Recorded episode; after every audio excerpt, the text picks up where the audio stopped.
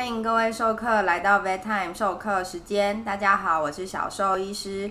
在第四单元，我们主题是狗狗、猫咪做健检啦。目的就是希望在疾病还没有造成毛小孩身体太大负担前，能够提早发现异常，大事化小，小事化无，提早替毛小孩的健康做好安排与准备。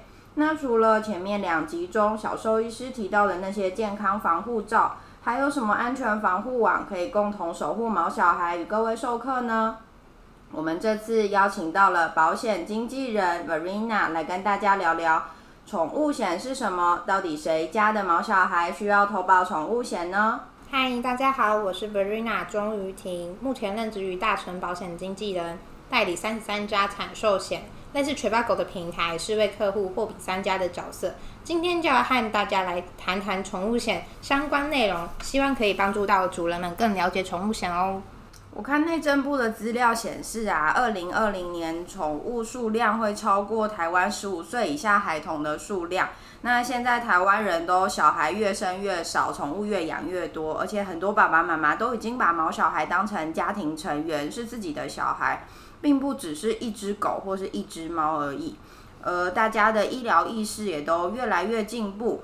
那毛小孩跟地球人一样会老会生病，常常医疗费用都很惊人。你会不会觉得这一两年越来越多主人开始愿意帮毛小孩办理宠物保险？有诶，近年来台湾越来越多饲主开始有为宠物买保险的观念，有些主人甚至第一次听到宠物险，惊呼：什么？现在也有宠物保险哦！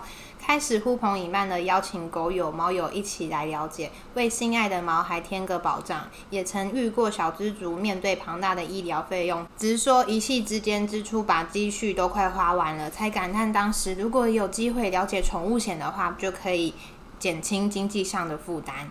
那目前有没有一些什么统计数据？然后像是大部分的主人都帮毛小孩保险是在什么年龄啊？比如说是幼犬、幼猫阶段就保险，还是其实都等到他们可能接近老年七岁、八岁才开始保险？或是有没有什么品种差异？比如说什么波斯猫特别多，或是什么呃黄金猎犬特别多之类的？年龄还好哎，八周到十岁都有，因为我们的保险就是最高可以收到十岁，那最低的话到八周。那品种的话，柯基大肠占最多，因为主人比较担心他们可能有发生脊椎的问题，那手术机会那就相当的高。真的，因为柯基还有腊肠，它们都是椎间盘疾病的好发族群，然后像是那个椎间盘的手术啊，其实随随便便十万就没了。那会有什么品种的狗狗、猫咪，其实会让保险公司拒保的吗？目前有些保险公司不受理呃高攻击性的狗狗，例如呢比特犬，因为呢它里面呃保障项目里面有个侵权项目，那主要就是赔第三人的一个责任险。那还有呢呃一些獒犬啊、巴西菲乐犬、阿根廷杜高犬一些比较比较攻击性，然后可能会咬到对方的狗狗。那如果猫咪的话就没有限制。那另外呢，就提到了米克斯，如果刚好家中是以上的宠物的话呢，不用担心没有保障，还是能安排有受理以上的狗狗的宠物险哦。另外，宠物险提到鼓励大家重新取得宠物这个保障项目以及领养方式有补助之外呢，现在米克斯也有照顾到哦，专为米克斯出的宠物险还蛮优惠的。我有看到这个专推米克斯的宠物险呢，然后好像原因是因为就是他们调查发现啊，台湾的宠物险其实里面有八成都是呃纯种犬猫去投，主人帮纯种犬猫投保，但是米克斯的投保率其实不到两成，这个差异好像真的蛮大的。我觉得一个说法可以说是代表这些小生命被重视的程度会因为品种有差异，但是我觉得应该也可以说是大家开始意识到。有品种的狗狗、猫咪，其实它们比较容易有一些好发疾病啊、遗传性疾病，所以养品种犬猫的爸爸妈妈就会比较重视保险这一块。那米克斯也许就容易被忽略这个部分。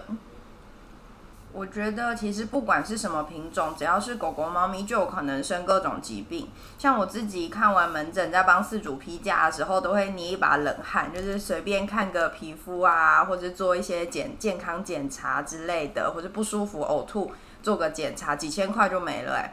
然后或是也会遇到主人小小抱怨说，他狗狗、猫咪看医生好贵哦，台湾人看医生做一堆检查也都只要几百块，药费也便宜。那更不用说，假如假如狗狗、猫咪要做手术啊，或是住院的医疗费，很容易几万块就没了。那现在的宠物保险真的有办法替饲主给付这些高额的费用吗？我觉得可以耶，的确，宠物险真的可以转嫁一些费用，哎，那就可以减轻主人的负担。目前宠物险主要分为自付额、无自付额及有无限次数理赔的设计。自付额的意思呢，就是主人需部分负担费用。那市面上呢，自付额的费用呢，可能三十趴到五十趴 percent。哎，那假设哦，我现在有一只狗狗，它是吐吐拉拉，然后怀疑是肠胃炎，我们看诊费用是一千元。那这样子不同的理赔方式，大概可以协助主人就是支付多少的费用？那例如呢，自付额五十 percent 的宠物险呢，则给付五百元；无自付的话是全额给付，给付一千元。那假如是手术呢？我现在要做一个可能四万，估价是四万的手术。四万的话，我们一样以自付额的五十 percent 就是一半，那就理赔两万元。那如果是无自付额的话，就是完全吸收，就是理赔四万元整。哦，这样真的差蛮多的。那这样，嗯，你前面有说到，就是有些是会有限次数的嘛？那那个次数通常是？怎么计算呢？通常现在的设计呢，他们的门诊的方案呢，有十次可以使用，使用一次的话变少一次，所以剩下九次的门诊可以使用。那无自付的设计呢，是以一起事故来理赔，从出诊到痊愈为一个事故，所以不限次数理赔是把握上限。那现在的设计的话，可能隔两周，就是十四天后呢，它就会重新算一个额度，所以我觉得这还蛮能减轻主人的负担。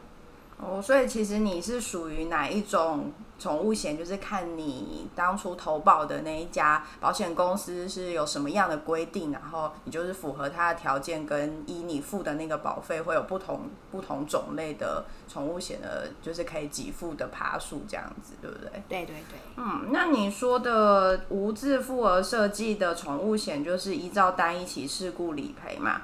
这样单一起事件的界定是要兽医师提供证明吗？对哦，理赔员会依兽医师提供的诊断书证明啊，看建议是否需积极回诊，或者是可逆性的疾病或意外事故。同一事故的话为出诊至痊愈状态。那有很多主人询问什么时候才是痊愈呢？我是觉得事主可自行判断，或是呢由医师来诊断。另外呢，理赔员也会判断是否为同一事故，例如。皮肤霉菌感染，三月一号就诊，三月八号又因霉菌感染就诊呢？那有很可能未痊愈就是同一事故啊？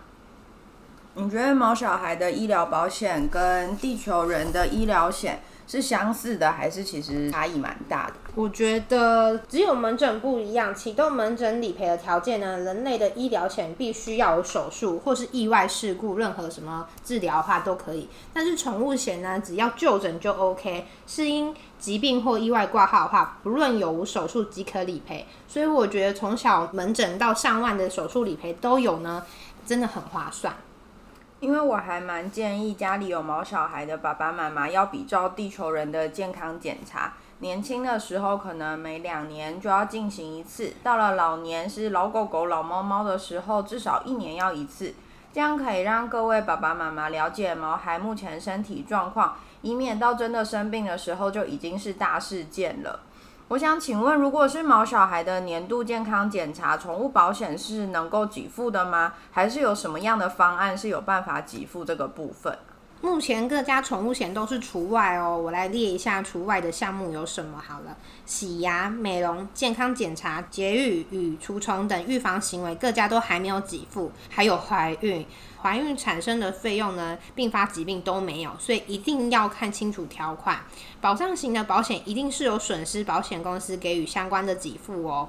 另外，目前已有保险公司因理赔率高，条款有一些修订，加了一些除外项目。例如，宠物住院需住十二个以上才是住院的定义。因为太多理赔案件了，所以理赔员到院方询问被保险的那个宠物啊，是不是留院观察才一个小时，根本没有到一个小时。但是呢，主人呢还是要求兽医列出住院的项目，想要用住院这个额度，造成费用申请的泛滥。所以呢，现在需要注意这个限制。是否有住院达十二个小时以上哦？那么其他呢提到的洗牙、美容、健检、节育等预防行为，各家都还没有给付之外呢，还需要注意已经有保险公司除外鼻翼扩张、短腭切除、喉囊切除、隐睾症以及先天性的给付。再次提醒大家，一定要看清楚条款，详阅条款保障项目有什么，除外的项目又是什么。若有提到这些除外是家中的毛还可能会发生的话，要赶快做功课来规划宠物险哦。因为呢，现在的损率太高的话，各家宠物险一定会跟进同业的修订条款，来维持健康的保险市场。那我想要问小寿呢，先天性的疾病如何判断呢？因为我也不知道，主人也不知道，所以现在又需要来问小寿了。先天疾病其实有些是可以早期发现，像有些猫咪啊或者狗狗出生的时候会有上颚裂状况，就是它们发育上口腔上方天花板那个地方就是有裂缝是没有闭合的。那像这种状况，其实一般的检查是都会检查得到，也能够早期发现。或是像有些先天性心脏病，其实在听诊的时候就可以发现明显的异常，然后再借由心脏超音波都有可能可以早期诊诊诊断出来。但是也有一些疾病其实不是那么容易被发现，甚至到老了才开始出现状况。然后你刚刚有说到那个，现在有些保险公司会排除的手术。就是像什么鼻翼扩张跟软腭切除啊，其实这都是短吻犬，像是发痘、阴痘很容易遇到手术诶，所以这边真的要再跟各位授课宣导一下，现在很夯的发痘啊，是真的很可爱，养的人真的很多。但他们一旦诞生在这片土地上，基本上因为生理构造的异常，其实他们一辈子都可能处在呼吸困难、缺氧的情形，甚至会没有办法好好吃饭、好好睡觉。真的是非常可怜呐，而且大家看看哦，进行这些改善构造异常的手术，其实都很昂贵。然后现在大家也知道，保险公司有可能不给付这些项目，大家真的拜托要呼吁亲朋好友不要再买发豆来养喽。那我稍微研究了一下不同保险公司的承保范围。除了最多主人在意的宠物医疗费用保险金外，应该也是造成保费差异最大主要原因。那还有其他的项目，像是宠物侵权责任保险金、宠物协寻广告费用、宠物丧葬费之类的。那这些就是分别是指什么样的事件呢？嗯，市面上呢，宠物险有一些毛孩的相关给付啊，常见的有宠物的侵权责任、宠物协寻广告。宠物的计数日额以及丧葬费用，还有一些什么宠物重新取得以及旅游取消费用。宠物侵权的责任啊，与车险第三人责任的意思相同，是赔对方的财物体伤或死亡的损失。那当比较活泼的毛孩不小心有损第三人的时候呢，便会启动宠物侵权保险。那现在业界上呢，最高达两百万的给付，可以再注意一下有没有诉讼费。那如果没有的话，主人就要自行办理。那主人就会说如何举证呢？例如路上的监视器啊，还是有什么小米的影像啊，可以提供给保险公司。那这样的话是最好的证据。那没有呢，请大向报警厘清造者，那就会收到一些请求书啊、法院令文、传票或诉状，赶快送给保险公司，以及后续的理赔程序。这个部分最常见的应该是咬伤吧。大家都会说，地球人的小孩有没有教好，责任就是在爸爸妈妈身上。其实毛小孩也是，比如说一些比较具有领域行为的毛小孩，或是比较调皮失控的小朋友，也都跟饲主长期以来的照顾训练方式有关。现在大家都有越来越注意到这个部分，像是出门要上牵绳，牵绳收放的长度要怎么调整才能避免危险之类的。而且其实现在有越来越多的。嗯，饲主会带毛小孩一起去上课啊，去做一些训练，去更了解毛小孩的行为模式，跟培养彼此的默契。但有时候意外发生的很突然，有些意外发生是对方的毛小孩或是地球人自己很过分先挑衅，然后才引发后续冲突，其实真的会有点难避免啦。那如果有这个宠物侵权责任险，就是有这个部分的保障。我想会出门的毛小孩应该都会蛮蛮需要这个项目的，对不对？对呀，那不管第三人的体伤或财损啊，侵权责任都有理赔哦。那目前呢，有有一家的宠物险啊，在四月十五的时候呢，修订条款除外了一些项目，有关承租建筑及内部设施受委托保管啊、照顾或控制的财物遭受宠物所致的损失的话，可能坏掉，那保险公司就不予理赔了。例如说，可能你是房东，那我现在你是我的第三人，那就是会很多那个诈保的案件啊，房东的东西都被狗狗用坏了，所以呢，我们现在呢就是。也因为一些理赔都是一些什么苹果电脑啊、手机、沙发，是因为真的宠物用坏了，所以我们因此修订把它除外掉，所以要注意一下这些条款的除外哦。你是指的就是，如果是我是租客，然后如果我的狗狗破坏了房东的家具之类的，保险公司可能就没有办法理赔嘛？对，有一些已经除外了，所以要注意一下。不过。我觉得有这个项目其实就是还蛮好的毕竟就是有时候狗狗、猫咪可能会做出让地球人出乎意料之外的事情啊。但我觉得地球人小孩应该也会需要这个保险吧？小孩子失控的时候应该不输狗狗、猫咪吧？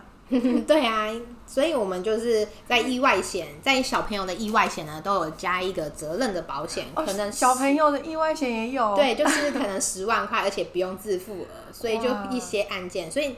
还是希望客户啊，要当下的时候就拍下你的证据，这样子才不会延宕，可能三个月、五个月都还没有理赔下来。各位授课家里如果有小朋友，不论是毛小孩还是地球人小孩，大家记得要去看，就是自己的保险有没有这个项目，这样之后真的要发生理赔的时候，就是会比较好处理这样子。好我们很谢谢 Verena 今天的分享，各位授课应该都对宠物险目前有一个比较粗略的概念。下一次啊，我们就要更深入了解宠物险的内容与限制，以及对于家里的宝贝，什么样的保险才是最适合的安排。喜欢 Vetime 授课时间的听众们，赶快按下订阅与脸书的追踪，一起成为授课，一起学习，让狗狗、猫咪拥有更好的生活与照顾的知识吧。我们下周三准时相见喽！